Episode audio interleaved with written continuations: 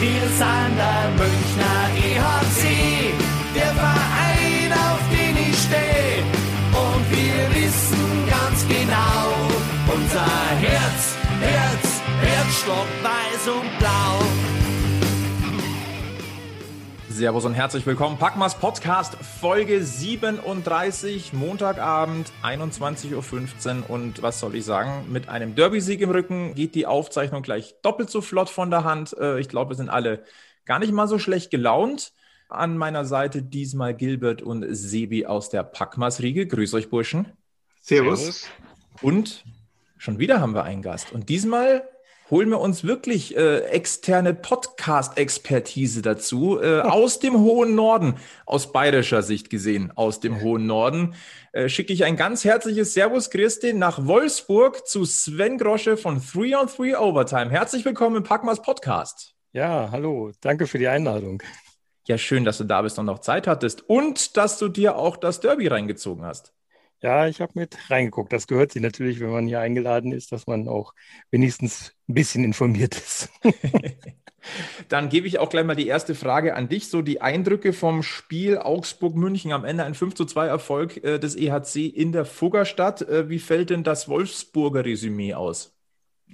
Ja, ich habe ja äh, dir im Vorgespräch schon gesagt, ich konnte den ganz den Anfang nicht sehen. Da waren dann schon so ein paar Tore gefallen.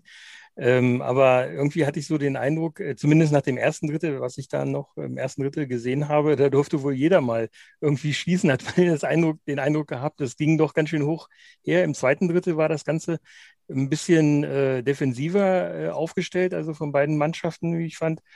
Äh, ja, und dann im letzten Drittel ging es halt nochmal ganz ordentlich zur Sache. Was mir positiv aufgefallen ist, war euer junger Spieler, der Peterka, der ist, äh, scheint jetzt so ein bisschen wieder in Richtung dessen zu gehen, was man von ihm erwartet, denke ich. Äh, ligaweit, aber vor allen Dingen wahrscheinlich auch bei euch. Ja, was mich gefreut hat, äh, das letzte Tor unter Mitarbeit von unserem alten Vokes, äh, also alt natürlich, äh, weil er mal in Wolfsburg gespielt hat. Und äh, das freut mich immer ganz besonders, von, von Voxy was Schönes zu sehen. Und da sieht man ja in der Regel viel bei euch, weil eben die Abnehmer dann auch da sind, wenn er dann seine Traumpässe dann macht. Der Pass hat, dieser lange Pass auf Redmond, was glaube ich, äh, war natürlich wieder ein Zuckerpässchen. Das äh, war schon klasse. Also irgendwie, äh, das heute, das war so, dass München oder Red Bull München, wie ich das eigentlich immer so äh, wahrgenommen habe. Äh, in den letzten Tagen, ich habe das ja bei euch auch so ein bisschen verfolgt und auch ähm, äh, was so die öffentliche Meinung der Fanszene so ist, äh, da war doch äh, immer so ein bisschen, also Kritik dann auch zu hören und ähm, heute, glaube ich, äh, gibt es gar nicht so wahnsinnig viel zu kritisieren.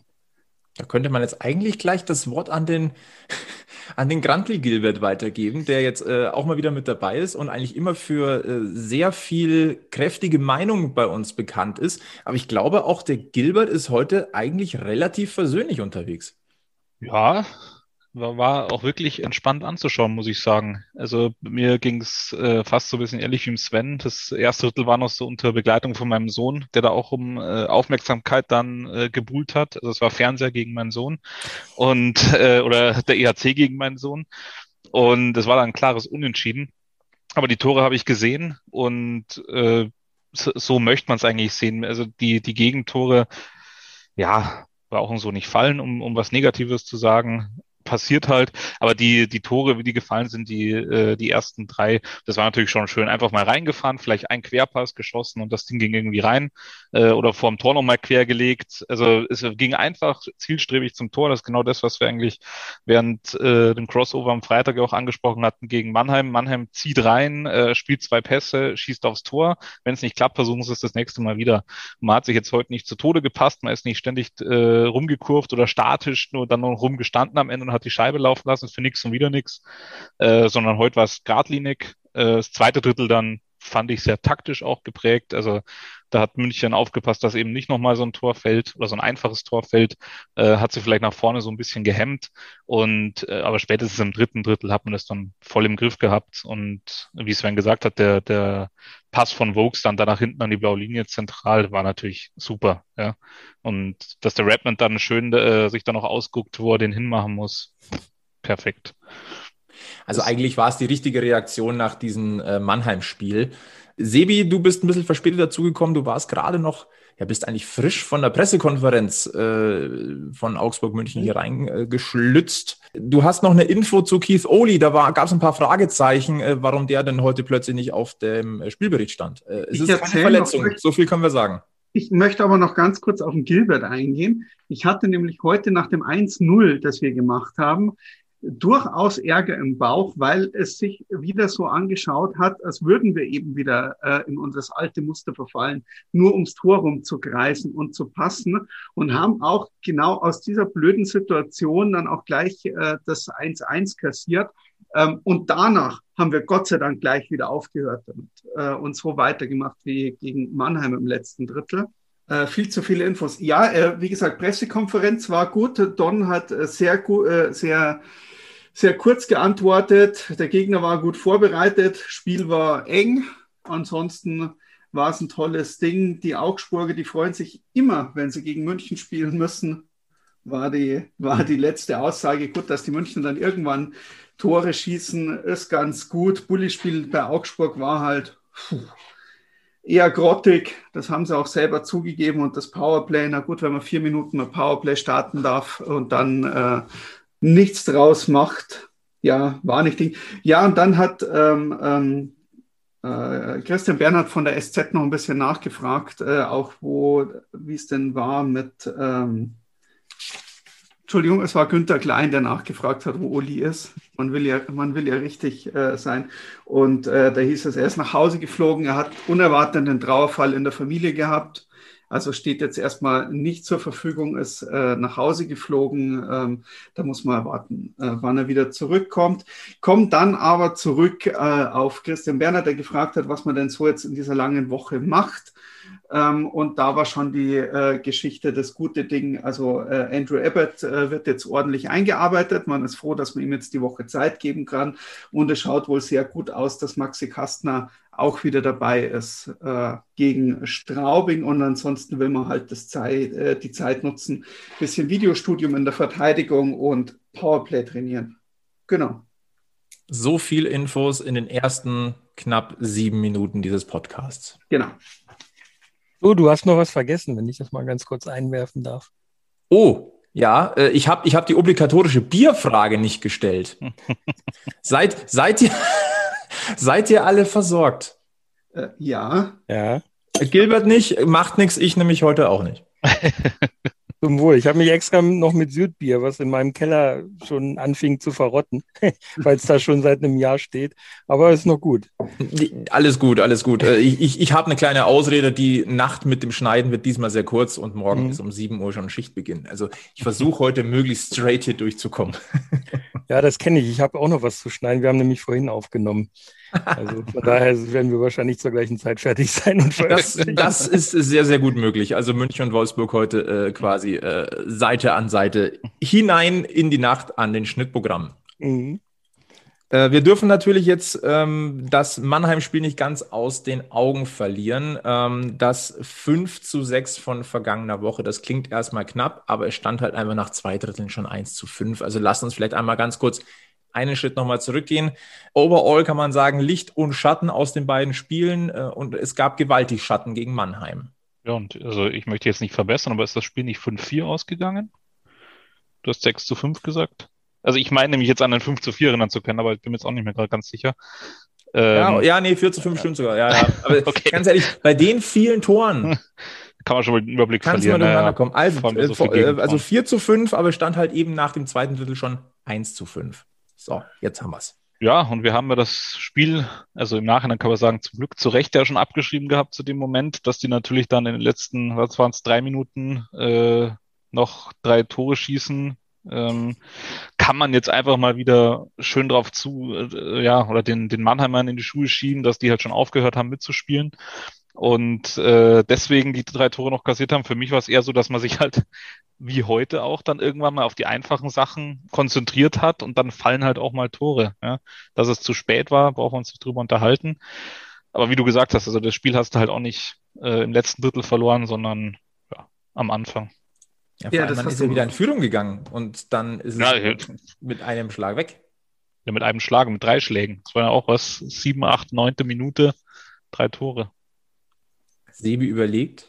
Ja, na, ich bin, ich, ich, ich, ich bin auch wieder, Gilbert sagt, ähm, das letzte Drittel, da war, da hat man von München endlich das gesehen, was man eigentlich die ganze Zeit erwartet hat. Und wir haben es ja auch oft genug angesprochen, wie wir uns wünschen würden, dass der EHC spielt. Und wie es das Sven vorher auch schon gesagt hat, wie man es eigentlich aus der Vergangenheit gewohnt ist, wie München spielt. Und da haben sie endlich mal angefangen, nicht lang in die Ecken zu gehen, die Scheibe aufs Tor zu bringen, den Rebound zu suchen, hinterher zu gehen, äh, giftig zu sein vor dem Tor, die Mannheimer überhaupt nicht mehr loszulassen und wegzulassen aus dem eigenen Drittel. Das war jetzt nicht so, dass Mannheim das von sich aus die ersten zwei Drittel nicht zugelassen hätte, sondern wir haben es einfach nicht gemacht. Und da komme ich jetzt, da schlage ich jetzt noch einen Bogen weiter, weil wir vorher schon drüber gesprochen haben, dieses äh, das Interview mit Patrick Hager nach dem Spiel, äh, wo ich im Großen und Ganzen mitgebe, München hat sich immens angestrengt. Also es war jetzt schon so, dass München die ersten zwei Drittel viel gelaufen ist, sich viel freigelaufen hat, viel die Scheiben gejagt hat, auch viele Schüsse irgendwo Richtung Tor abgegeben hat nicht, nicht wirklich gefährliches aufs Tor. Also ich, ich glaube Patrick Hager schon oder man hat auch gesehen, dass sie sich sehr bemüht haben. Also, also München hat da schon, schon viel reingesteckt an Arbeit in dieses Ding. Aber die Arbeit war halt nicht erfolgreich oder sie war halt nicht gut. Und im letzten Drittel hat man dann halt gesehen, dass man, ich sage jetzt mal, mit einer ähnlichen Arbeit, nur dass man die Scheibe ein bisschen anders spielt und sich taktisch anders aufstellt, äh, durchaus auch gegen Mannheim was reißen kann. Also wir beziehen uns hier auf das Interview bei Magenta Sport äh, unmittelbar nach dem Spielende, wo Patrick Hager sichtlich angefressen ist. Ähm, er wurde gefragt, ja, warum München denn nicht gleich äh, so treffsicher gespielt hätte. Und dann hat er relativ, naja, dünnhäutig ist vielleicht ein bisschen weit, aber er hat, äh, er hat gesagt, ich weiß nicht, was ihr für ein Spiel geschaut habt. Wir haben über 60 Minuten sehr viel Druck gemacht. Das Einzige, was wir uns vorwerfen müssen, ist, dass wir unsere Chancen nicht nutzen. Äh, hinten wurden wir für jeden kleinen Fehler bestraft. Das ist eine Qualität, die Mannheim natürlich hat. Aber darauf kann man aufbauen und die Tendenz ist richtig. Ja, kann man so sehen, muss man aber halt nicht. Hm. Ja, ja im Großen und Ganzen äh, also wer eine, eine, richtig schöne Spielanalyse hören möchte zu diesem Spiel, äh, da, da, verweise ich jetzt gerne an den Kollegen Fetzer äh, mit seinem Podcast Bissel Hockey. Äh, der hat da einen Pokecheck gemacht, äh, zehn Minuten über das Spiel noch ein bisschen äh, gesprochen. Äh, auch sehr spannend zum Reinhören. Für alle, die vielleicht jetzt auch mal eine Einschätzung wieder haben wollen von dem Spiel, das jetzt nicht von komplett München oder Mannheim-lastiger Seite kommt. Ähm, die Pressekonferenzen mit Don Jackson, die sind meistens relativ kurz, aber ich fand nach dem Mannheim-Spiel diese Pressekonferenz nicht uninteressant. Ähm, Don Jackson hat vor allem von Details gesprochen, in denen äh, Mannheim besser war und dass der EHC selbst äh, detaillierter spielen muss. Und dann hat er noch richtig was Interessantes gesagt. Ähm, er hat betont, es ist ein Mannschaftssport, das ist die Basis. Wir müssen ein besseres Team sein. Wir haben noch nicht das, was es braucht. Ich habe es noch nie so gemacht, aber wir haben alle Gegentore in der Kabine gezeigt. Normalerweise zeigen wir den Spielern unsere Tore, um ihnen ein Gefühl für Leistung zu geben und ihnen ein gutes Gefühl zu vermitteln. Finde ich nicht uninteressant. Ähm, dann hat er noch gemeint, wir können die Spiele gewinnen, wir können zurückkommen, aber wir müssen so bereit sein, wie Mannheim zu Beginn des Spiels schon bereit war. Das Doofe sind auch die Strafzeiten. Hm. Und eines, sorry, ich muss noch eins draufsetzen, weil, weil nicht, dass ich das jetzt hier vergesse, weil auch das fand ich nicht, äh, sehr, nicht uninteressant. Vor dem fünften Tor gab es zwei oder drei Fehler von Spielern, die uns das offensive Element in diesem Jahr gegeben haben. Wenn es darauf ankommt, müssen auch sie die Details kennen. Das ist schon ordentlich. Jetzt muss man das fünfte Gegentor nochmal. Äh Aber ich sage mal so, letztendlich kommen wir genau auf den Punkt, den wir schon mal angesprochen haben, dass auch die Offensivkräfte hart zurückarbeiten müssen und auch in der Defensive ordentlich Gas geben müssen. Und das hat uns ja in den letzten Wochen immer mal wieder so ein bisschen gefehlt. Ja, aber das hört sich so an, als wäre das im Eishockey was Neues. Ja, du hast halt nur zwei, zwei Verteidiger und, und drei Angreifer, dass da von den Angreifern jemand nach hinten arbeiten muss, das ist ja nichts Neues. Ja, dass es, da, da fehlt mir eher so ein bisschen das Verständnis dafür, warum das dann nicht umgesetzt wird. Das wird ja sicherlich was sein, was man sich aufschreibt, was man vor dem Spiel auch bespricht und dann wieder das ich sag mal, ominöse Videocoaching, wenn man sich anschaut, wie der Gegner äh, agiert mit Scheibe, ähm, wie er ins Drittel reinkommt, äh, wie sich die Spieler bewegen, das, das weiß ich auch als Angreifer. Aber wenn ich dann einfach einschlaf und ich habe jetzt das fünfte Tor auch nicht mehr im Kopf, sorry. Aber ähm, wenn da die, die äh, Angreifer schlafen und nicht nach hinten arbeiten, ja klar, dann ist schwer, weil dann hast halt, wenn wir einfach nur mal von Positionen ausgehen, drei Mannheimer Angreifer gegen zwei Münchner Verteidiger und ein Torwart. Und dann fällt er mal schnell ein Gegentor. Was mich so ein bisschen äh, irritiert, ist, ist dieses, ja, Gerede von, es ist ein Mannschaftssport. Das ist mir eigentlich in letzter Zeit bei uns dann, oder vor allem im Mannheim-Spiel, schon fast wieder zu viel Mannschaftssport gewesen, weil man tatsächlich versucht hat, dass, bevor es einen Torschuss gab, jeder von den fünf Feldspielern einmal am Puck war. So oft, wie man den hat kreisen lassen. Und was mir da gefehlt hat, oder immer noch fehlt, so ein bisschen Individualität, dass sich einer wirklich mal das Herz nimmt und dann eine Einzelaktion macht, äh, sofern es möglich ist. Aber nein, man fährt ins Drittel rein, man wartet, bis alle da sind, bis jeder irgendwo steht und dann geht das äh, Scheibenkreisel lassen, äh, Kreisel lassen durch, äh, los. Und dann, ja, irgendwann schießt mal einer, der Schuss wird dann abgeblockt. Ich weiß nicht, wie viele Blocks Mannheim äh, hatte jetzt in, in dem Spiel, geblockte Schüsse, aber wenig werden es auch nicht gewesen sein. Es waren Parks und Borg, äh, wenn man jetzt, um nochmal auf die äh, um mit dem Finger drauf zu zeigen. Um, ja. um nochmal drauf, also, ich habe es mir jetzt extra nochmal hergesucht. Ja. Ja. Aber also, was aber wirklich überraschend ist, ist, kannte ich so von Don Jackson auch nicht, dass man wirklich mit dem Finger auf, auf Spieler zeigt. Ja? Und das, dadurch, dass er ja spezifisch Angreifer nennt, die bei dem fünften Tor auf dem Eis sind, da, wie das, wie der Sebi jetzt ist, hat es eine Minute gedauert und hat das rausgefunden. Also, auch interessant. Ja, ich denke mal, die Spieler werden das auch selber gewusst haben, wer da mitverantwortlich war für, ja, absolut, für ja. das. Ähm, ähm, der Flo, der hatte mich mal angeschrieben, als wir das vereinbart haben, dass ich hier ähm, bei euch mitmachen darf, mal in dieser Folge. Ähm, und zwar, was so meine Sicht auf das Münchner Eishockey war. Und das war, meine ich, wir haben geschrieben nach dem, äh, tatsächlich nach dem Mannheim-Spiel. Ne? Und da habe ich ihm geschrieben, dass natürlich, äh, wenn man so auf äh, Ausfälle wie Abelshauser guckt, äh, die natürlich in der Defensive enorm fehlen. Ne? Äh, und gegen eine Mannschaft wie Mannheim, die enorm lauf laufstark ist, das wissen wir aus Wolfsburger Sicht, äh, alle Teams von Pavel sind laufstark. Also die beiden Teams, die er bis jetzt gecoacht hat. Ähm, insofern hast du es dann natürlich schwer, wenn du so einen großen Angreifer, der einen langen, eine lange Auslage hat, der dann auch mal äh, Passwege zumachen kann, ähm, der auch im Backcheck äh, dann entsprechend äh, durch seine Auslage da ähm, arbeiten kann, dann ist natürlich schwer. Ne? Und auch der einfach mal einen Passweg, äh, nicht nur einen Passweg, sondern einen Laufweg zumachen kann durch seine, durch seinen, äh, ja, durch seinen Körper. Ne?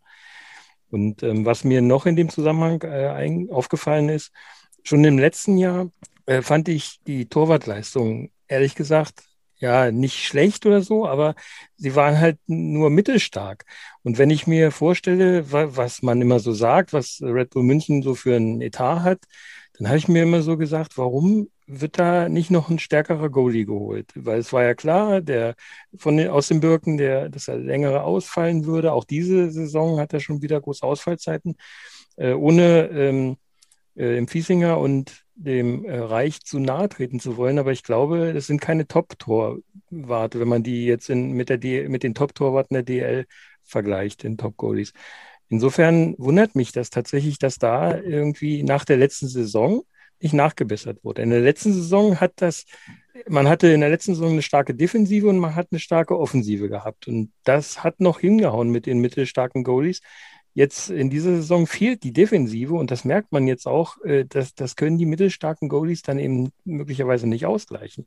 Da dieses Missverhältnis.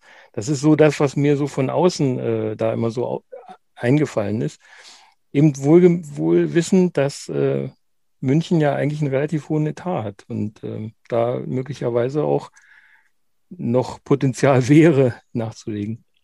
Den Puck gebe ich jetzt gerne an Sebi und äh, Gilbert weiter. Da bin ich jetzt gespannt.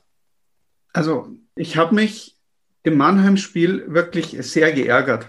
Ich habe das auch, auch, auch Ding, da waren, da waren Sachen dabei, ich, ich wollte es eigentlich die ganze Zeit nicht, aber da habe ich mich sehr über Kevin Reich geärgert und war so das erste Mal so wirklich dabei, wo ich gesagt habe, von wegen, oh, leck, äh, das, das kann man nicht. Da waren so einige Situationen dabei. Ähm, die erste Scheibe hat er gut, da reagiert er top.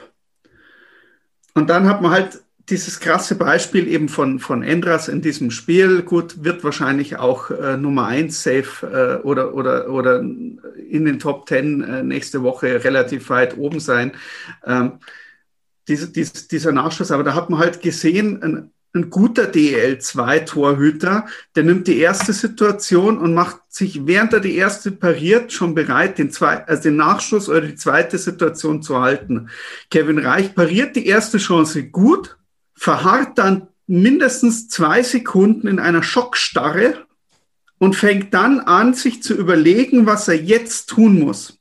Dann fängt er an zu überlegen, ah, jetzt muss ich rübergehen. Während ein anderer guter DL-Torhüter schon längst auf dem Weg nach der Parade in die andere Ecke rüber ist, muss sich Kevin Reich erstmal sortieren innerlich und die nächste Aktion kommt dann erst. Also gefühlt, wenn man sich das auch von außen anschaut oder, oder so vor dem Fernseher, war das wirklich sehr häufig auch in diesem Mannheim-Spiel, dass er wirklich Zeit gebraucht hat, nach jeder Aktion sich zu überlegen, was mache ich als nächstes. Da war nicht dieses, ah, da ist der Puck, der liegt nach vorne, da werfe ich mich jetzt drauf. Der Puck geht zur Seite weg, ich muss in die andere Seite mit rüber, sondern da war immer so, 21, 22, jetzt kommt die Aktion. Also viel langsamer hinterher, als man es eigentlich gewohnt ist. Und ähm, ja, gerade wenn du dann auf der anderen Seite einen Dennis Endras hast, fällt es halt dann wahrscheinlich noch, noch krasser auf, äh, wie man es eigentlich machen sollte. Weiß ich nicht, was Kevin Reich für einen Anspruch hat. Wenn er, wenn er bei Red Bull äh, München erster Torhüter sein ähm, oder werden möchte, dann muss er sich an Austenbirken und äh, Endras und Brückmann und wie die anderen Top-Torhüter der Liga heißen messen lassen. Hm. Ich möchte das Ganze mal von der, von der anderen Seite beleuchten. Also einerseits das, was Sven gesagt hat, ähm, stimmt natürlich vollkommen. Ja, also wenn, wenn du eine Etat hast wie München, und ich meine, das ist ja auch nur eine Zahl, äh, wenn du Red Bull im Hintergrund hast, weil wenn die wollen würden, dann würden da 20 Millionen, 30 Millionen stehen. Also du könntest dieses Team ja so aufrüsten bis zum geht nicht mehr, ja, weil das Geld ist ja da. Mhm. Äh, auf der anderen Seite hat natürlich Red Bull vor allem auch mit der Akademie den, den Anspruch, da auch junge Sportler zu entwickeln, junge Sportler äh, zu integrieren äh, in, in Profikader, Profis auszubilden in Liefering die dann auch den Sprung schaffen, eben, um Nummer eins Torhüter zu werden, bei, beim EHC zum Beispiel. Nur da muss man natürlich dazu sagen, da ist halt keiner, kein Nummer eins Torhüter. Ja, also äh, aus dem Birken ist ja auch nicht zum Nummer eins Torhüter geworden, als er nach München kam. Der war vorher schon gut. Der war, hat vorher schon Nationalmannschaft gespielt.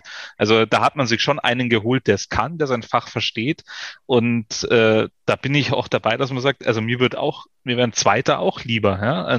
Ich erinnere da an, an David Ledger, der dann die Nummer eins war vor äh, im ersten Jahr vor vor aus dem Birken. Ich glaube, das hat aber auch mit Verletzungen von Danny zu tun. Aber da, da verstehe ich auch den Blick von außen, dass man sich fragt, ja, also so gut schaut das jetzt nicht aus, was die da hinten drin haben. Hm. Warum reagiert man da nicht? Und dann möchte ich sagen, äh, Pat Delaire, der Goalie-Coach, der ja auch schon mit Reich und mit Füßinger lange arbeitet, also nicht böse sein, aber der macht die auch nicht besser, meiner Meinung nach. Ähm, weil, wie Sebi gesagt hat, das ist, das ist ja was, Reich ist jetzt nicht der Älteste, aber auch nicht der Jüngste. Die arbeiten schon länger zusammen. Das ist ja was, darin kann ich arbeiten im Training. Reaktions, äh, wie springt ein Puck? Ja, ich meine, wenn er mal in die falsche Richtung geht, das passiert jedem, dann ist es halt mal so. Aber ich muss ja wissen, den Puck habe ich nicht, den habe ich nicht geschluckt, den habe ich nicht im Handschuh, den habe ich nicht irgendwo hin, wo ich weiß, wo er ist. Da muss ich halt, wenn ich den nach vorne oder zur Seite abprallen lasse, wissen, wie ich mich dann bewege. Und das ist, denke ich, was, das kann man trainieren. Äh, das sollte man auch trainieren. Und wie sie wie sagt, wenn äh, ich als äh, Torhüter den Anspruch habe, Nummer eins zu werden, egal bei welchem Verein, egal auf welchem Niveau, da muss ich eben dran arbeiten, da muss ich das drauf haben, muss auch besser sein als meine Konkurrenz. Und da sehe ich weder, weder Fiesinger noch Reich, der natürlich jetzt, so ehrlich muss man auch sein Pech hatte mit dem Spiel gegen Mannheim natürlich dann, wie das gelaufen ist, aber natürlich auch seinen Teil dazu beigetragen hat. Aber wie gesagt, das sind für mich Sachen, da, an denen kann man arbeiten, an denen sollte man arbeiten, an denen hätte man auch schon längst arbeiten können. Ich weiß nicht, ob sie es gemacht haben. Ich gehe jetzt mal davon aus, ja. Da muss man auch fragen, trainieren sie falsch, trainieren sie was Falsches, trainieren sie was anderes, als sie sollten. Und irgendwann muss man halt sich auch mal überlegen, wo, wo geht die Reise hin nach Danny Austenbirken, der, nehme ich dir vorwegfloh, heute Geburtstag hat, 36. auch an der Stelle herzlichen Glückwunsch von uns allen. Der wird halt auch nicht mehr ewig da hinten zwischen dem Pfosten stehen. Jetzt auch im, im Sommer wieder die Verletzung, kam jetzt wieder aus einer Verletzung zurück. Also der Körper äh, ja, verlangt nach Ruhe. Er muss dem Tribut zollen dem Ganzen und ja, entweder du holst da mal einen großen Namen oder du sagst, nein, äh, wir machen das Konzept Jugendförderung weiter und wir probieren es mit den beiden. Aber dann darfst du ja auch nicht beschweren, äh, was rauskommt. Also wir haben ja auf Instagram eine kleine Umfrage gemacht, von wegen, äh, wo seht ihr denn die, die Hebel, die in München gezogen werden müssen, beziehungsweise wo liegt der Hase im Pfeffer begraben? Und da ist tatsächlich auch einige Male das Thema Torwart gefallen. Ähm, um das vielleicht, also wir haben das jetzt ja schon äh, analysiert. Ähm, ich frage jetzt einfach mal wirklich provokativ in der Runde, hat München ein Torhüterproblem? Hm. Kommt auf den Gegner an.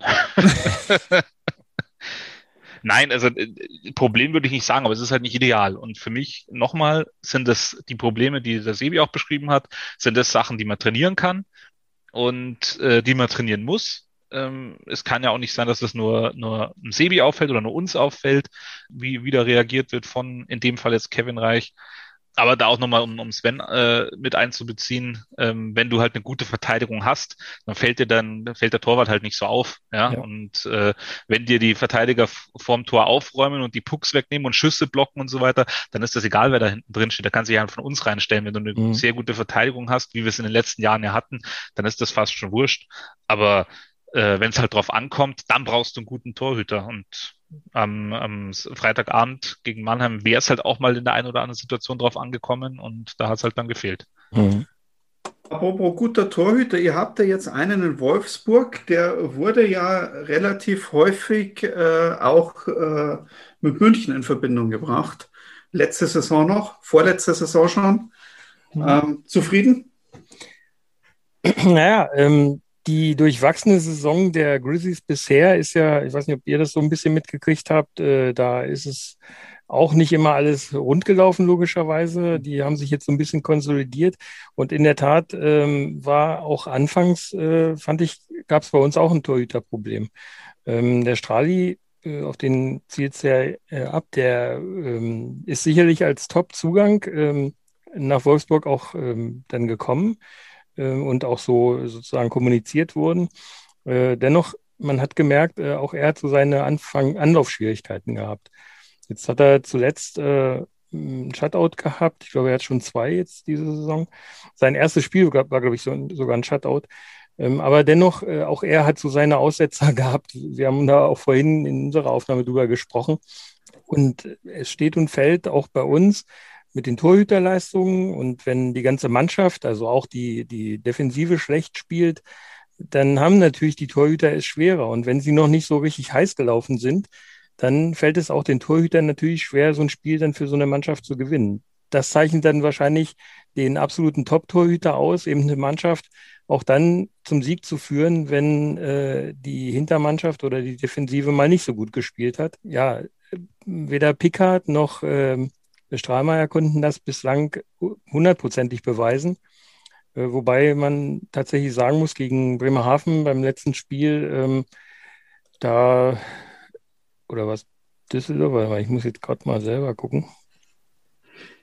Gegen Düsseldorf, 28. Spieltag, ist jetzt schon wieder ein bisschen her. Ja, genau. Und ähm, auf jeden Fall, da haben die sind die angelaufen und konnten dann tatsächlich, ich glaube, es waren 2-0, ähm, das mhm. äh, konnten sie dann äh, trotz der ja, teilweise Übermacht, ähm, die sie dargestellt haben, konnten sie das Spiel nicht für sich gewinnen. Und da muss man ganz klar sagen, das hat der Strali äh, dann gewonnen. Die haben natürlich dann zum Schluss äh, hat die Mannschaft dann auch, äh, als die Düsseldorfer EG da äh, mit Mann und Maus angelaufen ist, noch den Goalie rausgenommen haben, die letzten zwei Minuten.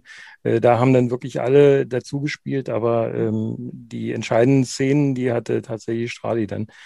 Ähm, aber wie schon gesagt, es ist, äh, es läuft noch nicht alles ganz rund. Jetzt zuletzt gegen Krefeld, da hat Strali auch wieder so ein, zwei Szenen gehabt, äh, die er lieber zurückhaben wollte. Aber ja, es ist sicherlich auch noch nicht vergleichbar mit Endras oder mit Niederberger, das muss man ganz klar sagen, oder Brückmann. Ein Punkt, der von unseren Hörern auch angesprochen wurde, war Spritzigkeit und Geschwindigkeit. Und in diesem Zuge auch der Hinweis, ja, der Kader vom EHC ist so jung ja auch nicht mehr. Und wenn man sich mal anguckt, dann haben wir 13 Spieler Ü30. Ist das in euren Augen ein Thema, das auch zu der aktuellen Lage oder zur aktuellen Einschätzung äh, des EHC beiträgt? Nein. Für mich also, nicht. Nee, für mich, also am Freitag hätte ich noch anders geantwortet, ganz ehrlich. Äh, heute aber nicht mehr. Das hat aber auch wenig mit dem Augsburg-Spiel zu tun, sondern mehr, weil ich so ein bisschen drüber nachgedacht habe, übers Wochenende auch. Und das Thema ist eher, jetzt ist es halt am Freitag mal äh, sagen wir mal, in die Hose gegangen etwas ähm, vom, vom Sportlichen. Und dann sucht man natürlich einfach schnell nach Antworten und natürlich auch nach einfachen Antworten. Und ich glaube, äh, mein Basti Schwele war es, glaube ich, der es während der Übertragung äh, ja in Raum geworfen hat, dass eben die dass die Münchner so viele Ü30-Spieler haben. Und das ist mir aber ein bisschen zu einfach gedacht. Also klar kann ich sagen, das liegt am Alter, aber ich meine, du hast gegen, gegen Augsburg äh, unter der Woche 2-1 nach Overtime verloren und heute hast du dann 5-2 gewonnen, ja, und das war, war die gleiche Mannschaft. Also es, es kommt schon viel zusammen. Ich meine, klar, wenn einer älter wird, und wir sind ja hier alle Ü30, äh, dann, dann äh, wirst du auch mal langsamer, ja. Aber ähm, die kennen sich ja aus, ja, und ich denke, das hat auch viel mit Erfahrung zu tun. Aber wie gesagt, mir ist es zu einfach zu sagen, das liegt am Alter. Natürlich äh, wäre es schön, wenn wir Spieler äh, mit 20 Jahren hätten, die 30 Jahre Erfahrung mitbringen. Äh, die hätten alle gerne, aber so ist so funktioniert es halt nicht. Ich denke, wir haben eine gute Truppe, eine erfahrene Truppe und wie gesagt, am Freitag jetzt zu meinem Spiel ist schiefgegangen, da hätte ich es auch gern drauf geschoben, aber mir ist das dann ein bisschen zu einfach. Vor allem, ja, die Geschwindigkeit ist nicht mehr da, wie, wie man sie vielleicht kennt. Also man kann jetzt eine, ein, manche Spieler vielleicht nur ein, zweimal im Spiel mal schnell irgendwo hinschicken, die man früher öfters geschickt hat. Aber gerade gegen Mannheim hat man aber auch gesehen, was die an Geschwindigkeit oder was Mannheim an Geschwindigkeit in den ersten zwei Dritteln aufs Eis gebracht haben, das hat einfach Kraft gekostet. Und das haben die Münchner gerade in den letzten Minuten mit einer, mit einer krassen Ausdauer einfach wieder, also da sind die Mannheimer, haben schon angefangen irgendwo, das war ihnen dann wahrscheinlich über zwei Drittel überspielt. Oder, oder da haben sie halt einfach versucht, das auszunutzen, dass sie noch ein bisschen schneller sind. Und die Münchner, die hatten dann aber die Körner noch am Ende in den, in den letzten Minuten. Oder ich sage jetzt mal, das waren ja fast zwölf Minuten am Ende noch, in denen die Mannheimer fast keinen Schlittschuh mehr aufs Eis gebracht haben. So haben die die hergespielt man muss es auch individuell sehen. Ja, also wenn ich jetzt äh, zurückdenke, der, mir, einer, der mir als erstes einfällt, ist Michi Wolf, der, ich weiß nicht, mit wie vielen Jahren dann am Ende seine Karriere beendet hat, aber den du im letzten Spiel, der ist ja im letzten Spiel noch übers Eis geflitzt wie sonst was. Ja, also wenn ich da an Breakaways denke oder auch wie der bei äh, Penaltyschüssen angelaufen ist, da hat er die ersten 10, 20 Meter Vollgas gegeben, dann nochmal abgebremst, den hast du immer schicken können. Also es ist auch ein individuelles Thema. Aber wenn wir das Ganze spielerisch lösen können äh, und uns da, sagen wir, oder da ein bisschen das Tempo rausnehmen können, uns die Kräfte sparen, warum nicht? Und nochmal, Ü30 ist zu, eine zu einfache Antwort auf die Frage. Ja, ich denke, da kommt es auch auf die Klasse an. Wenn, äh, wenn man bei uns schaut, äh, die in Wolfsburg jetzt äh, im Speziellen, die Altersstruktur, die ist auch schon relativ groß. Also Wolfsburg kriegt halt keine Topspieler, die auf der Höhe ihrer Karriere sind, sondern manchmal auch schon etwas darüber hinaus. Und äh, die haben noch eine gewisse Klasse, aber die, ähm, ja, die, die brauchen dann erstmal ein bisschen, um reinzurollen sozusagen. Also Festerling ist so ein gutes Beispiel, der, der hat in der Regel im ersten Drittel der Saison, ähm, ist er nicht so äh, besonders gut. Der kommt dann immer so in der zweiten Hälfte, spätestens ist er dann heiß. Und da gibt es noch so ein paar Spieler, die ähm, eben die, die Spitze oder, oder so, dass das den Höhepunkt ihrer, ihrer äh, persönlichen Karriere sicherlich schon ähm, hinter sich gebracht haben. Aber dennoch können die natürlich in so einem Team wie den Grizzlies noch eine ganz gute Rolle einnehmen. Da ja die, da ihr als Red Bull München natürlich den Anspruch habt, eine, eine äh, Liga zu dominieren ähm, oder zumindest äh, ganz, ganz vorne mitzuspielen, ähm, ist halt die Frage, ob äh, dann solche Spieler, die äh, also sind dann wirklich alle Spieler im Moment gerade, ob sie nun alt sind oder nicht, spielt ja erstmal keine Rolle, aber sind sie auf dem Höhepunkt ihrer, ihrer äh, persönlichen äh, Karriere oder sind sie eben schon auf dem abfallenden Ast? Und da gibt es sicherlich den einen oder anderen, der den Höhepunkt überschritten hat. Nun weiß ich nicht, wie da eure Vertragsverhältnisse sind, äh, ob da langfristige Verträge sind Und äh, bis jetzt habe ich das ja noch nicht so richtig mitgekriegt, dass da mal äh, Spieler auch mal längere, längerfristig gebencht waren, es sei denn, sie waren verletzt, aber äh, ansonsten habe hab ich das noch nicht erlebt, äh, zumindest wissen sich. Man erfährt aber auch nichts. Mhm. Also man, man, hat bestimmt Spieler, die längerfristige Verträge hatten, das kriegt man halt danach mit, weil halt überhaupt nichts äh, dazu rauskommt. Ähm, und irgendwann hast du gesagt, der spielt halt nächstes Jahr wieder. Also mhm. Wenn der Spieler am äh, ersten Spieltag auf dem Eis steht, dann wird man schon merken, dass der Vertrag hat. Ich glaube auch der letzte, der tatsächlich noch Vertrag hatte, aber dann nicht mehr gespielt hat, ich weiß aber nicht mehr, ob er verletzt war, war, meine ich, Richie Regier. Das ist auch schon ein paar Jährchen her. Aber ich glaube, der war tatsächlich dann so, dass der noch spielen hätte können, sage ich mal, aber dann gar nicht mehr im Aufgebot war und ziemlich oft nur noch auf der Tribüne aufgetaucht ist. Ja. Aber sonst ist mir keiner bekannt, der, bei dem man gesagt hat, also der sitzt seinen Vertrag aus, um es jetzt mal so zu formulieren. Und davor war es Rick Goldmann. ist aber schon ein bisschen her. Schönen Gruß an der Stelle, ja. War, war das noch Red Bull München? Das war noch der gute alte EHC in, in Zweitliga-Zeiten. Also es ist wirklich, das ist jetzt 12, 13, 14 ja. Jahre her. Ach ja. Ich, ich würde ihn ja so gerne auch mal einladen. Ich glaube, das hat meine Karten gerade etwas äh, verschlechtert. ähm, Fakt ist, in Augsburg hat München eine Reaktion gezeigt, ähm, hat im Grunde das umgesetzt äh, oder da hat auch das Interview, was, was Frank Mauer in der SZ gegeben hat, ähm, doch, ja, hat ein bisschen Anklang gefunden. Äh, Frankie Mauer hat nämlich gesagt, also vor dem letzten Drittel ähm, hat in der, in der Kabine gequalmt gegen Mannheim. Und äh, wenn man also die letzten 20 Minuten als Maßstab nimmt, haben wir beschlossen, in welche Richtung die Nummer laufen soll. Das wurde letztendlich fortgesetzt. Ähm, und er hat gemeint, in, in, den Jahren, seitdem ich hier bin, und das ist seit 2015, habe ich das erste Mal das Gefühl, dass wir ein bisschen unsicher sind. Also diese Selbstverständlichkeit, die muss man sich wieder erarbeiten. Das Augsburg-Spiel war jetzt, denke ich, ein Schritt in die richtige Richtung. Und wer dort jetzt auch wieder richtig in Erscheinung tritt und endlich wieder so ein bisschen wirkt, wie wir ihn eigentlich kennen. Das ist JJ Peterka. Mhm. Und Sven, du hast schon gesagt, der ist der richtig aufgefallen. Ja, ich meine, wenn man die U20-WM geschaut hat, dann war er ja einer von den drei äh, deutschen Spielern, die da das Spiel der U20 unter diesen ganz speziellen Bedingungen da getragen hat. Und ich war in der Tat erstaunt, äh, als er dann zurückkam nach Deutschland und äh, dann äh, bei euch auch gespielt hat, äh, wie ich sage das jetzt mal so, unsichtbar er war. Also er, er ist mir nicht wirklich aufgefallen, weder mit, äh, also weder positiv noch negativ, sondern er ist erstmal so mitgelaufen. Das hat mich ein bisschen gewundert. Ich hätte ehrlich gesagt gedacht, dass da mehr läuft. Ich weiß es nur äh, aus der Erfahrung, wir haben ja äh, den Janinus auch gehabt, der, äh, für, äh, der von den Grizzlies entsandt wurde zur U20-WM, der ja durch diese ganze Corona-Geschichte erst zum letzten Spiel dann auch auf dem Eis war der aber wiederum ähm, zurück nach Wolfsburg gekommen ist und mit einem Enthusiasmus und einer en Energie jetzt das Spiel der Grizzlies bereichert. Er hat noch kein Tor geschossen, da quält er sich schon seit, seit der letzten Saison, seitdem er zu den Grizzlies gekommen ist.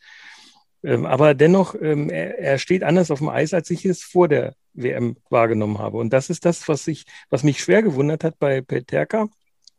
Zumal er ja äh, auch in ein anderes Team reingekommen ist als äh, Janinus zurück nach zu den Grizzlies. Wie gesagt, da sind sicherlich Klassenunterschiede zwischen den beiden Teams nach wie vor. Und ähm, umso mehr hat mich das tatsächlich gewundert.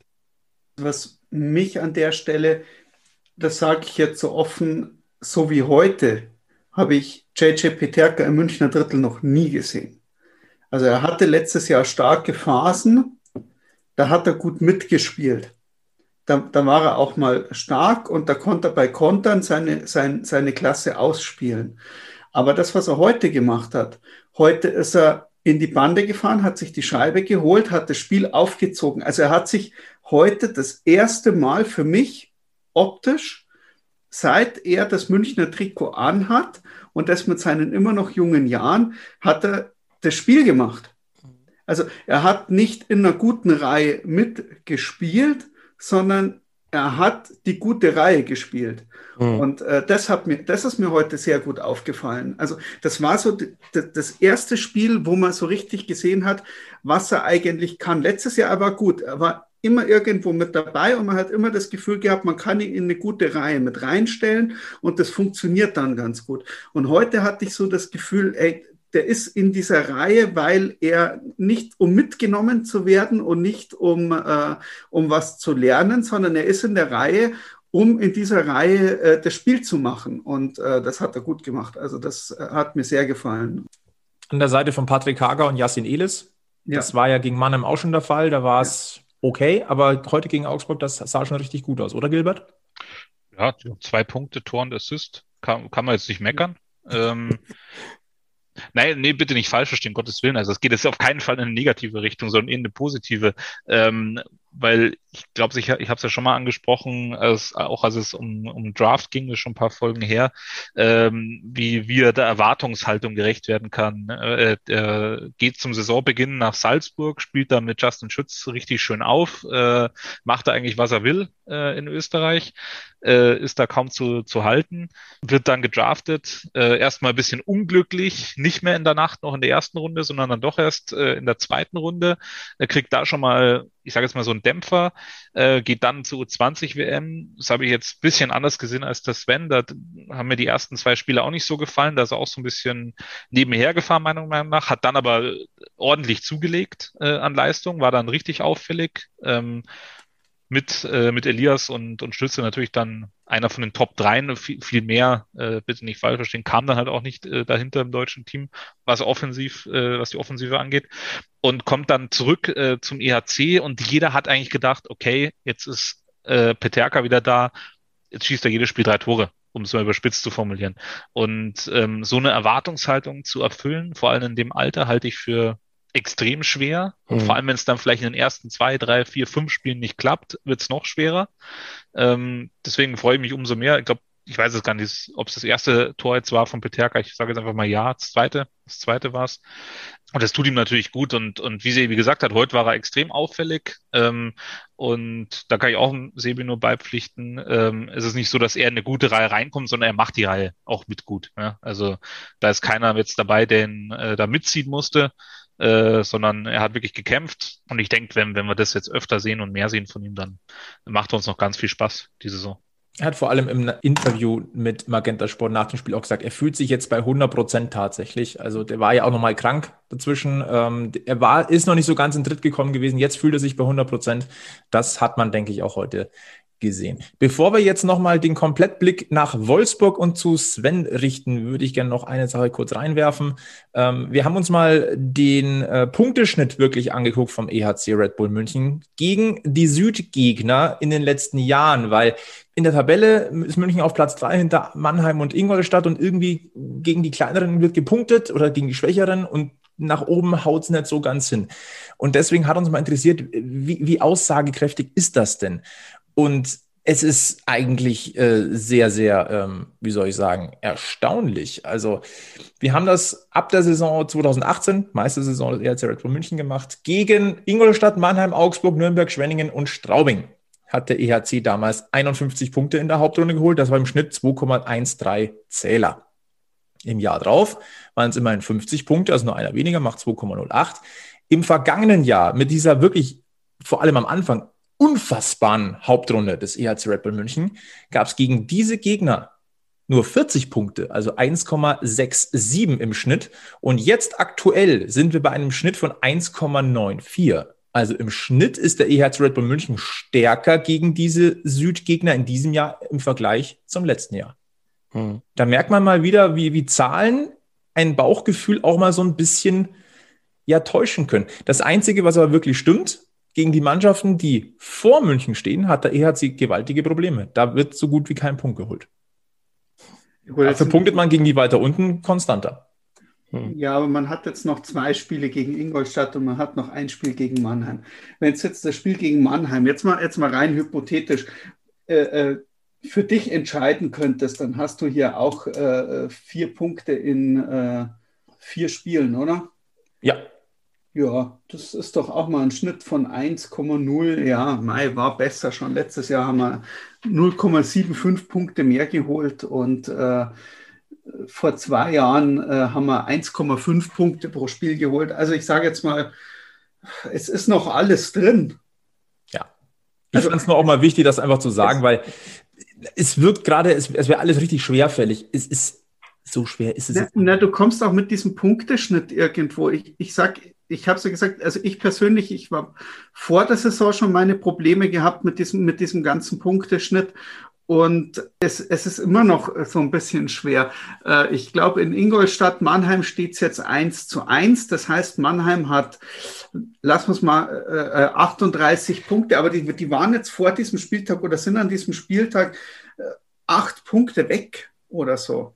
Das ist jetzt, ähm, ja, viel, aber jetzt auch nicht wirklich so viel.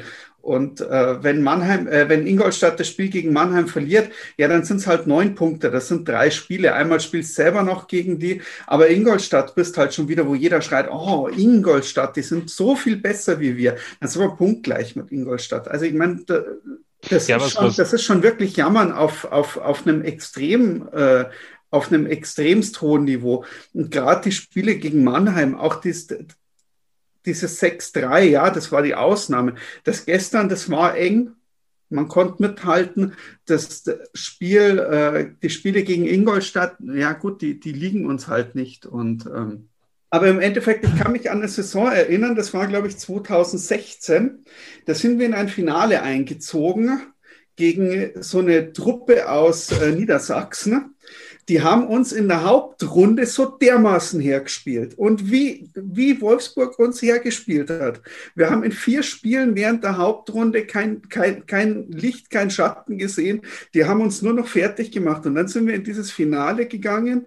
Und äh, ja, um hier wieder mal äh, den Bogen wieder rüber zu kriegen auf, auf, auf den Sven. Und dann haben wir schön gefeiert auf ja, in, in, Wolfsburg. Wolfsburg. Ich weiß, ich habe auch ja. applaudiert. ich bin ein fairer Verlierer.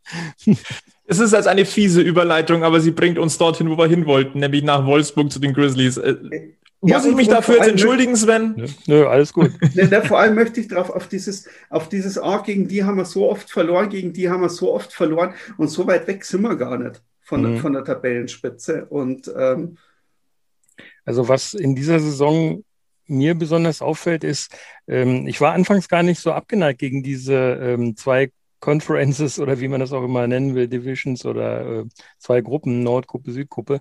Äh, der Nachteil ist, dass man äh, die, die man nicht mag oder die man nicht gut spielen kann, natürlich öfter hat, ne? Äh, vergleichsweise erstmal. Und ähm, dann fallen so ähm, Kleinigkeiten, natürlich noch ein bisschen mehr ins Gewicht. Also ähm, ich habe das jetzt schon bei mehreren gehört, dass die äh, anfangs eigentlich auch ganz begeistert waren, äh, weil man diese in Anführungsstrichen ja diese Battles, die man so gerne hat. Ihr habt ja auch so Spezialgegner wie Straubing und äh, Augsburg und so, äh, diese Derbys und das ist halt, äh, wenn du sie permanent hast, dann verliert das irgendwie so ein bisschen den Reiz. Jetzt mal abgesehen davon, dass kein Publikum drin ist. Ähm, aber es ist einfach so. Und das ist das, was mir zum Beispiel auch im Moment äh, nicht auf den Geist geht, aber ähm, es ist nicht das mehr wie äh, zum Anfang, als man froh war, dass überhaupt gespielt wurde und so. Und wie gesagt, es fallen natürlich die, die, es gibt halt Mannschaften, die kann man ganz gut spielen das kann von Saison zu Saison unterschiedlich sein, aber es gibt Mannschaften, mit denen kommt eine andere Mannschaft überhaupt nicht richtig klar. Und das fällt natürlich mehr ins Gewicht, wenn man die dann des Öfteren mal sieht. Ne? Also Ingolstadt zum Beispiel war eine Mannschaft, gegen die die Grizzlies sich immer schwer getan haben in den letzten Jahren. Und äh, wenn wir die jetzt alle vier Spiele oder alle drei Spiele hätten, dann würde es ähm, sicherlich vom Gefühl her auch hätte man ein negatives Gefühl, so wie ihr das jetzt vielleicht habt, weil ihr jetzt ein paar Mal gegen Mannheim nicht so gut ausgesehen habt. Ne? Es ist, es ist ja auch wirklich so, dass du das Problem hast, du kannst ganz schwer einschätzen. Also die einzige Einschätzung, die man momentan hat, ist, äh, wie stehe ich im Vergleich zu meiner regionalen Gruppe. Mhm. Aber du hast keinerlei Ahnung, wie ist meine Stärke einzuschätzen im Gesamtkontext der DEL, weil dir der komplette Vergleich mit der anderen Gruppe fehlt. Mhm. Deswegen halte ich es ich persönlich für essentiell, dass es diese Verzahnungsrunde noch gibt. Hm. Ihr wolltet jetzt ein bisschen was zur Nordgruppe hören, ja? Erzähl uns doch mal so ein bisschen, wie es mit den Grizzlies da steht. Ihr seid momentan auf Platz 4. Ich habe mir gerade mal eine Tabelle rausgeholt. Ihr habt mhm. aus 15 Spielen 24 Zähler. Das macht einen Schnitt von 1,6. 41 zu 39 Tore. Das heißt, da geht es relativ knapp zur Stelle. Äh, wäre es jetzt vermessen zu sagen, Wolfsburg ist so der Durchschnitt der Nordgruppe momentan? Nö, also das trifft es eigentlich schon ganz gut. Ähm, auch insofern, als dass man äh, in der Nordgruppe ein Team hat oder zwei Teams haben, die von Anfang an die Nordgruppe dominiert haben. Das sind tatsächlich die Eisbären und Pinguin, würde ich sagen.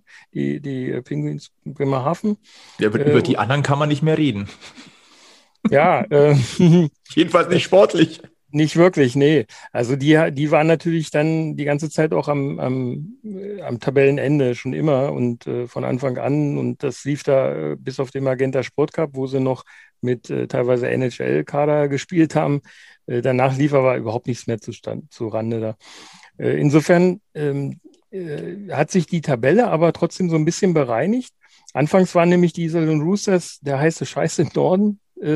völlig unerwartet haben die da abgerockt, äh, haben da PDO-Werte von, ich glaube, 130 oder so gehabt, oder, wenn ich, oder, oder 110 oder so. Auf jeden Fall also deutlich im Glück sozusagen gewesen, wenn man die PDO immer so als, als Glücksfaktor ansieht.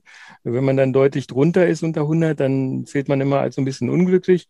Und da war es auch für die Grizzlies, die waren teilweise um die 90, 93 äh, mit den PTO-Werten, soweit ich das noch in, in, Erinnerung habe.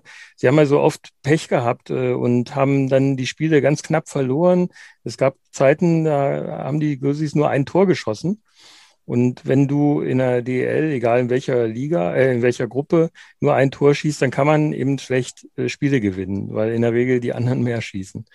Ähm, man hat sich dann auf ein Defensivspiel ein bisschen zurückgezogen und hat äh, versucht, erstmal, nachdem sie halt viel verloren haben, die Defensive klar zu machen.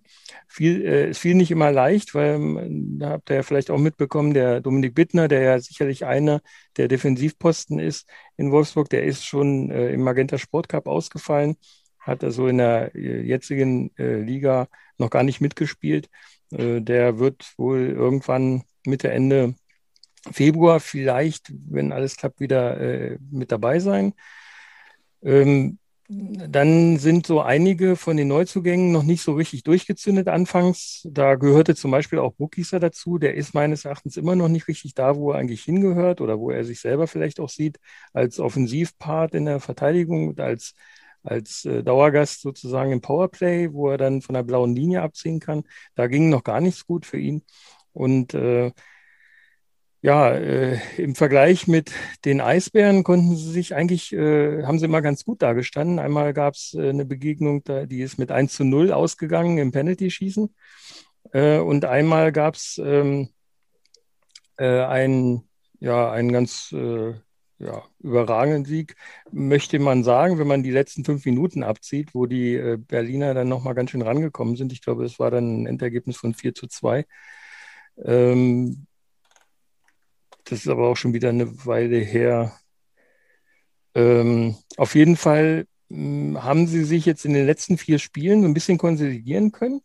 Äh, sie hatten ja, wie ihr ja auch mitbekommen habt, äh, eine wegen Corona eine ja, Pause machen müssen äh, und ähm, hatten vor dieser Pause dieses besagte Berlin-Spiel, wo sie äh, die Eisbären eigentlich überraschend besiegt haben. Und mit diesem Spiel gegen die Eisbären fing eigentlich so dieser Positivtrend an. Da sind so einige Sachen besser gelaufen. Man hat äh, endlich wieder gescored. Das war jetzt wichtig. Man hat vor allen Dingen im Powerplay gescored. Da haben die Grizzlies vorher ganz schlecht ausgesehen. Ähm, die haben dann vier Powerplay-Tore geschossen. Äh, ich glaube, das Spiel ist auch 6 zu 4 ausgegangen, aber ich weiß es jetzt gar nicht mehr. Das ist schon wieder so lange her, weil es passiert einfach so viel, ja. Was, was viele gut finden, dass es permanent Spiele gibt. Äh, das, umso schlimmer ist dann, weil man sich an das eine oder andere gar nicht mehr erinnern kann. Ja, auf jeden Fall. Pause, ähm, die Corona-bedingt war. Wir wollten uns ja eigentlich schon eine Woche früher treffen. Ja, genau. Und haben dann aber gesagt, na ja, wir könnten nur darüber sagen, dass es in Wolfsburg den ersten großen Corona-Fall und Quarantäne für die gesamte Mannschaft gegeben hat. Mhm. Wir hätten dazu nicht mehr sagen können. Deswegen haben wir gesagt, pass auf, wir machen das Ganze eine Woche später und dann können wir auch mal wirklich äh, über das große Ganze sprechen. Ja. Äh, Sven, wie hat sich denn in Wolfsburg erstmal dieses ganze Thema zugetragen? Wie waren denn die Auswirkungen dieser Pause tatsächlich? Wie kam hm. die Mannschaft da durch und wie kam sie vor allem zurück? Weil das ist ja wirklich auch das, was für uns spannend wäre, weil das kann wirklich jedem Team ja eigentlich passieren. Genau. Genau. Also erstmal, wie es zustande gekommen ist. Äh, zunächst ist äh, Valentin Busch positiv getestet worden. Die werden äh, zweimal ich glaube, insgesamt viermal getestet, zweimal mit einem äh, mit so einem Antigen-Test und zweimal mit dem mit diesem PCR-Test. Bei Florian Busch, äh, Valentin Busch ist dann dieser Test positiv äh, angeschlagen. Dann hat man natürlich dann einen PCR-Test gemacht, der ist dann auch positiv gewesen. Demzufolge ist er dann rausgenommen worden, weil er aber noch keinen Kontakt hatte. Das war vor dem Berlin-Spiel. Kontakt mit jemand anderem hatte. Ist dann das Berlin-Spiel trotzdem, hat das stattgefunden? Alle anderen waren negativ. Das hat man dann auch getestet. Und nach dem Berlin-Spiel ist dann äh, Armin Wurm, äh, die Spieler sind gehalten, wenn sie irgendwelche äh, ja, Symptome feststellen, Halskratzen oder ähnliches, sich sofort beim Teamarzt zu melden und beim, beim Manager, damit äh, da Maßnahmen ergriffen werden können. So war es auch bei Armin Wurm. Also äh, dem sei irgendwie aufgefallen, dass er Halskratzen oder so ähnliches hatte. Also leichte Symptome. Dann hat er sich gemeldet und ist dann äh, in häusliche Quarantäne geschickt worden, nachdem dann auch sein Test positiv ausgefallen war. Er hatte äh, keinerlei Kontakte noch. Das ist dann nämlich auch verboten, dass sie dann also irgendwie Kontakt, sozusagen physischen Kontakt mit anderen aus dem Team und aus der Organisation aufnehmen sollen.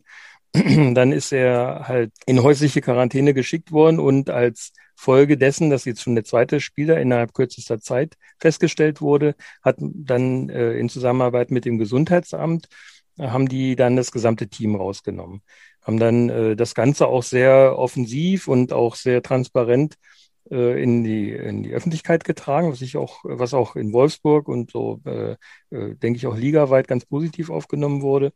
Und die haben dann ähm, direkt die Spiele, also das Spiel gegen Köln, das stand halt kurz bevor. Das haben sie dann verlegt auf den Tag, der ähm, sozusagen durch den Ausfall der, der ähm, Länderspielpause äh, frei geworden ist so dass da also nicht ein zusätzlicher Tag nochmal geschaffen werden musste.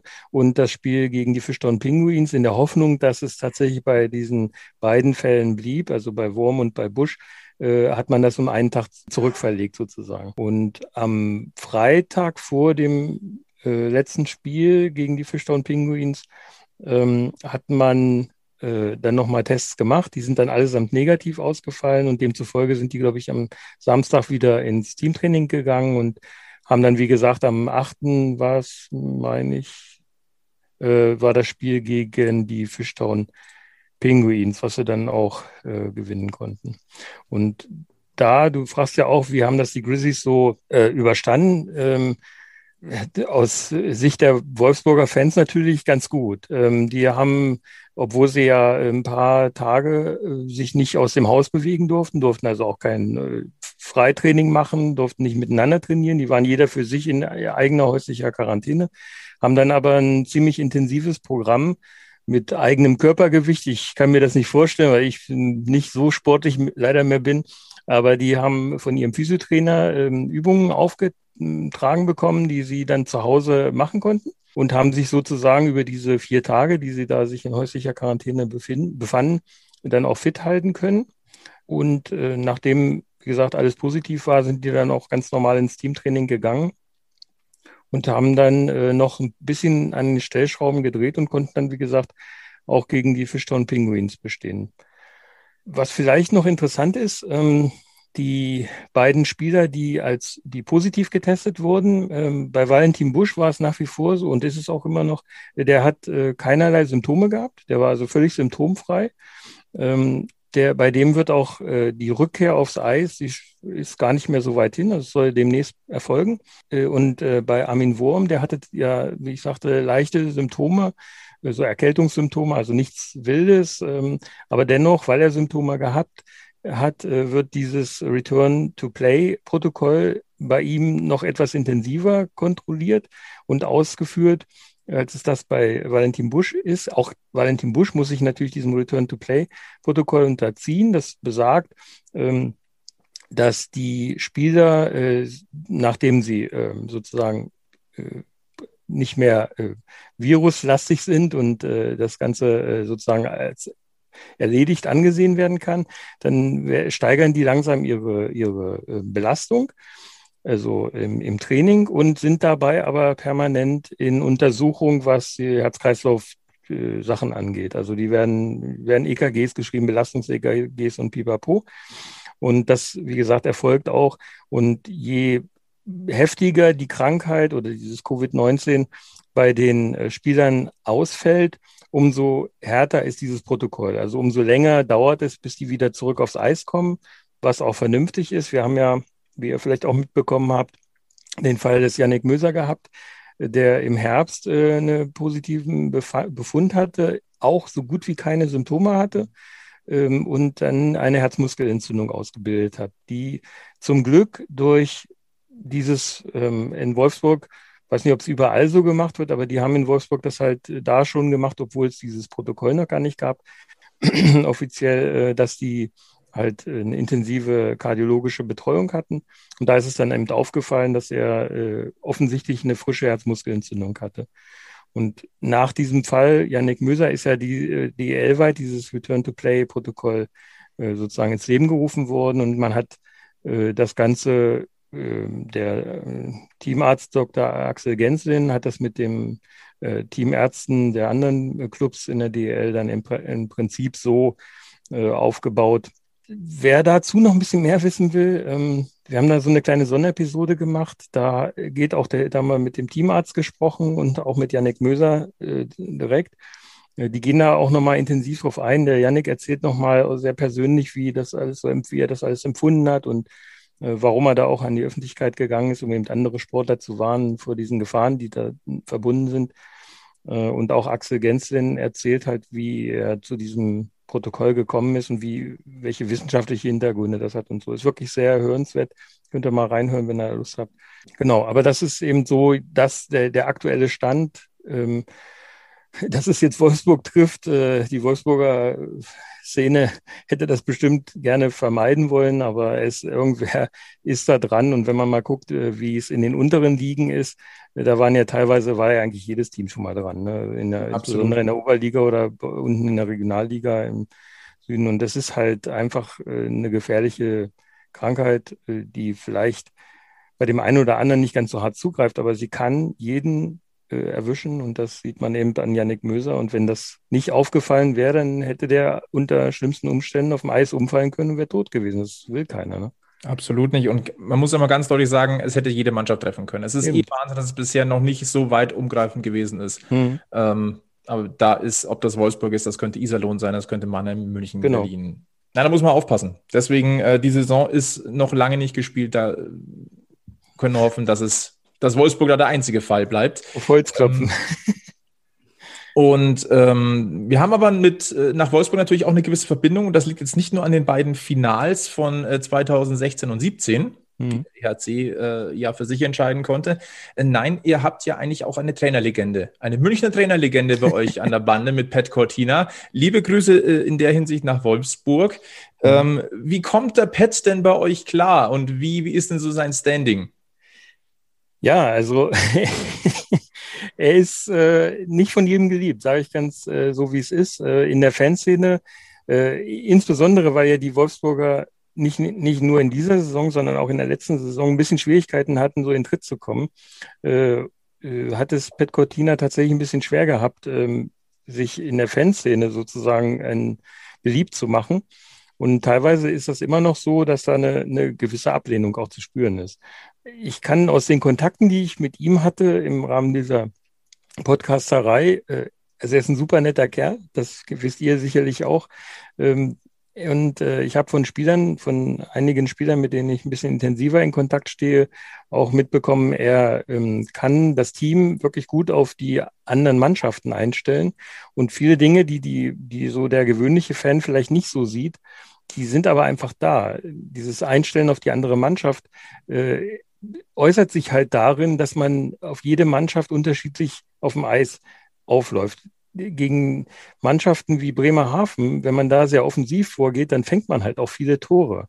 Und äh, solche Spiele gegen Mannschaften, die vermeintlich stärker sind, da stehen die Grizzlies sehr, sehr defensiv und das wirkt dann nach außen manchmal äh, ja wie, wie, wie Standhockey. Und so ähm, ist das Spiel von Pet Cortina sicherlich nicht das äh, aufregendste Spiel, wenn man es mit Pavel vergleicht. Und das ist ja leider, äh, ist dieser Vergleich, der wird wahrscheinlich in zehn Jahren in Wolfsburg noch geführt werden, dass äh, Pavel Groß natürlich riesige Fußstapfen hinterlässt, die man, die, die kaum ein Trainer füllen kann. Und wenn man sieht, wie Pavel äh, seiner Mannschaft einstellt, dann ist das auch verdammt schwer. Es ist ja, schon die gut vergleichen ist im Grunde. Ja, das, das kann man nicht. Äh, das tun sie aber. Das ist wie Äpfel und Birnen zu vergleichen. Dennoch ist es so, ähm, Charlie Flieghoff hatte damals kommuniziert oder die Organisation der Grizzlies hatte kommuniziert, warum man Pat, sich für Pat Cortina entschieden hat. Nachdem davor das Jahr ähm, mit äh, Pekka Türkonen ein völlig äh, DL-Fremder ins äh, Boot geholt wurde, der überhaupt, der das Team nicht mal erreicht hat, äh, wollte man halt einen Trainer haben, Achso, und dann kam ja noch der äh, Kosmann, äh, der das Team dann übernommen hat, aber auch nicht wirklich äh, das Team rumreißen konnte. Ähm, das war so die, schlechteste Saison, die die Grizzlies lange hatten. Und ähm, wie gesagt, dann hatte man sich wohl extra nach einem Trainer umgesehen, der eher konservativ spielt, und erstmal so eine Art Konsolidierungsphase da macht. Er hat so einen Zwei-Jahres-Vertrag. Meines Wissens läuft der zum Ende dieser Saison aus. Was danach kommt, weiß man nicht. Ähm, aber offensichtlich, also es gibt Stimmen, die sagen, nachdem es jetzt in Wolfsburg nicht so gut gelaufen ist, dass man möglicherweise dem Team gesagt hätte, äh, Leute, der bleibt jetzt hier bis zum Ende seines Vertrags. Also spielt mal so, wie ihr wollt, aber er bleibt auf jeden Fall hier. Es wird ja manchmal auch so gemutmaßt, dass ein Team gegen einen Trainer spielt. Ähm, ich kann es mir nicht vorstellen. Und äh, ich glaube auch nicht, dass diese, dass das so abgelaufen ist. Aber zumindest gab es nach diesem Köln-Spiel gab es einen Ruck durch die Mannschaft und das nächste Spiel war dann halt gegen Berlin und äh, das war, da haben sie wirklich gutes Hockey gespielt, wie man sich von Grizzlies wünscht. Also ich sag mal so, ein Pat Cortina, der, da weißt du, was du bekommst. Und ähm, es wäre nicht fair. Du kannst auch einen, einen Don Jackson nicht mit Pat Cortina vergleichen, um nee. das jetzt mal in, in Münchner ähm, Dimension auszudrücken. Und wenn ein Don Jackson mal in München aufhört, der Nachfolger wird auch immer mit Don Jackson verglichen werden. Genauso wie es jetzt mit Pavel Groß ist jeder, der danach kommt, der hat erstmal eine schwere mhm. Bürde.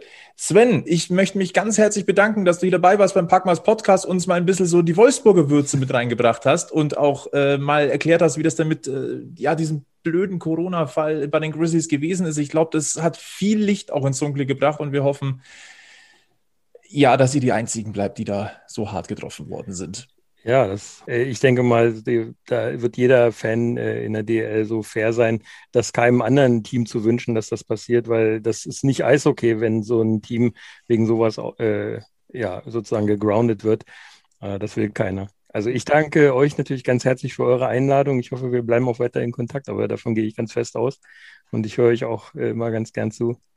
Insofern Packmaß. Wunderbar. Wunderbar. Nein, wir bleiben auf alle Fälle in Kontakt. Wir hoffen auch, dass es diese Verzahnungsrunde gibt, weil wir wollen auf alle Fälle noch zwei Spiele gegen Wolfsburg auch sehen. Das mhm. wird definitiv interessant. Äh, jetzt ist für den EHC Red Bull München eine kleine Pause. Tatsächlich eine Woche lang haben wir jetzt kein Spiel. Erst dann steht das Derby gegen Straubing an. Ein bisschen durchatmen tut uns, glaube ich, auch mal ganz gut. Ähm, Sebi Egel, äh, Egel hätte ich jetzt beinahe gesagt, Sebi Gilbert, haben wir irgendwas vergessen? Äh, garantiert, ich habe noch ein paar Sachen auf dem Zettel, die mir jetzt aber zeitlich nicht mehr. Wir haben ja noch ein paar Folgen. Hoffentlich. ich habe nicht vor, hier den Stöpsel zu ziehen, nach Folge 37. Okay. Nein, dann verbleiben wir mit den besten Wünschen, den lieben Grüßen nochmal an, an, nach Wolfsburg an äh, Sven. Abonniert auch 3 on 3 Overtime, aber abonniert auch uns, Packmas, den Podcast. Twit Facebook, Twitter, Instagram, alle Podcast-Kanäle, überall könnt ihr uns finden. Wenn ihr uns mal nicht findet, sagt uns Bescheid, dann sorgen wir dafür, dass ihr uns dort findet. Ansonsten ähm, bleibt gesund, bleibt negativ und bis zum nächsten Mal verbleiben wir mit dem gut gemeinten Ratschlag. Immer schön am Puck bleiben. Bis zum nächsten Mal bei Packmas. Servus. Wir sind am Münchner EHC, der Verein, auf den ich stehe.